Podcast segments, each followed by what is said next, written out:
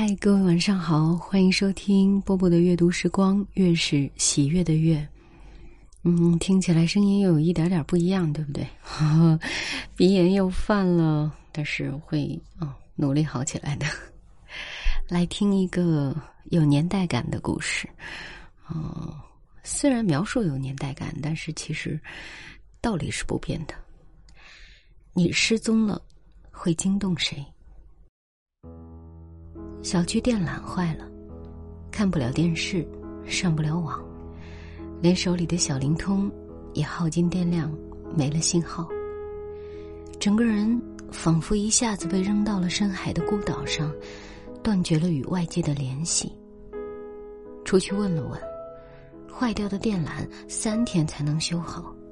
索性安安心心买了一大包蜡烛和足够三天用的方便食品，回头取下书架上蒙尘的书，得打发没电的日子。很久没在烛光下读书了，才发现这种感觉真好。淡淡的油烟味儿，轻轻跳动的火苗，竟然喜欢上了停电的日子。停电的第三天。心里又开始隐隐不安了。又到了一些杂志的交稿期，电不来，我如何写得下、交得出？几天没在网上出现，朋友们会不会挂念我？QQ 上是不是堆积了一些留言？留言得不到回复，要打我小灵通又不通，会不会因此耽误了重要的事情？忧虑跟波纹一样往外扩散。看不进书，坐立不安。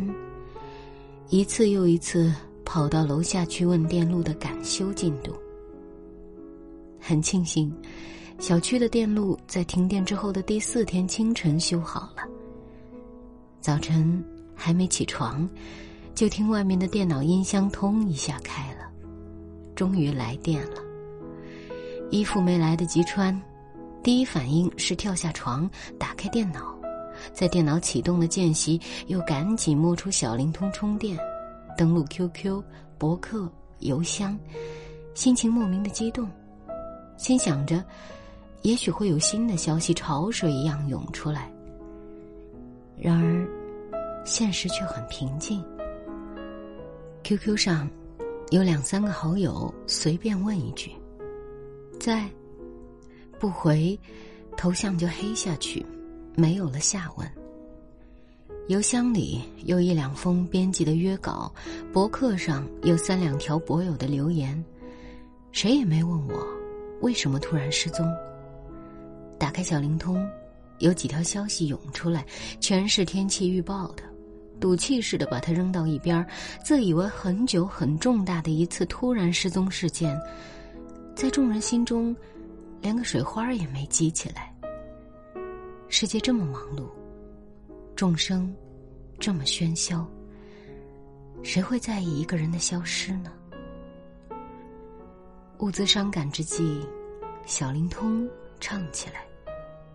接起，是弟弟的。姐，你干嘛呢？这些天也不给家里打个电话，打你小灵通一直无法接通。语气里有抑制不住的怨气。小区停了三天电，小灵通也没电了。我低着声音回：“姐，你怎么回事？电话一直打不通，快把妈急死了，就差买张车票跑到你那儿去了。赶紧给妈回个电话。”挂了弟弟的电话，妹妹的电话又打进来：“呃，我们小区停电，手机无法充电，你就不能到外面打个电话？”妹妹说的对，可是那几天。我根本就没往家里想，急急忙忙将电话打回去，才想一下就被人接起来。是英子吧？你可来电话了。电话是母亲接的，电话里咕哝着骂了我一句，但没有一点怨气。我甚至能想象到电话那端母亲笑盈盈的样子。这三天也打不通电话。我还想着什么事儿啊？看电视上说缅甸那边闹地震了，南宁、百色都有震感，你们那里没事儿吧？”母亲问。“我们这里没事儿，是小区的电缆坏了才修好。”“那就好，没事儿就好。”电话里的母亲自始至终没抱怨、批评我一句。他知道我很好，就满足了。很多时候，我们把自己与这个世界的关系看得太重要了。其实，这个世界上少了谁，地球都照样转。我们又常常把自己最应该重视的忽略了。如果有一天，你真的失踪了，真正惊动的，只有那么极少数的几个人。其中那个时时刻刻都在为你揪着心的人，是你最亲的人。好啦，文章读完了，嗯，知道我想讲的道理是什么了。如果有一天我不再更新了，可能你也会，啊。想个最多三天吧，然后就，对啊，每个人都没有自己想象的那么重要，但是对于最爱你的人来说，你是最重要的。即使是为了这些人，你也要保重自己，好吗？我是波波，在厦门跟各位说晚安了。小孩子问妈妈：“兔子的家在哪里呀？”妈妈笑着回答：“月亮是兔子先生的故乡。”小孩子问妈妈：“兔子先生咋不回家？”妈妈笑着回答：“流浪是兔子先生的特长。”小孩子嘟着嘴说：“兔子先生怎么不听话？兔子公公、兔子婆婆会想念他，会担心他。”小孩小孩轻声说：“啊，兔子先生，请你快回家，最爱你的爸爸妈妈在那远空。”盼望，兔子先生笑着说：“啊，小孩，小孩，我也会上家。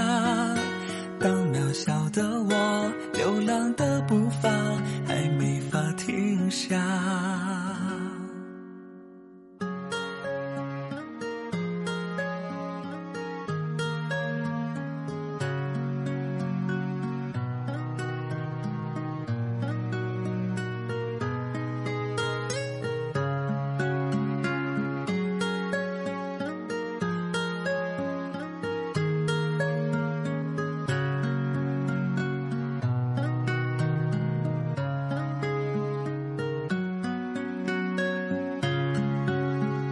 小孩，小孩哭着说：“啊，兔子先生，我不要回家，家里有个唠叨妈妈，时常挨骂，屁股开花。”兔子先生笑着说：“啊，小孩，小孩，请你快回家，有人会牵挂，让人羡慕啊，别惹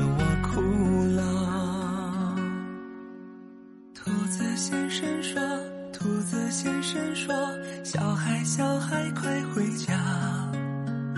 就算快长大，就算去天涯，家是永远的牵挂。”兔子先生轻声说：“啊，小孩小孩，请你快回家。”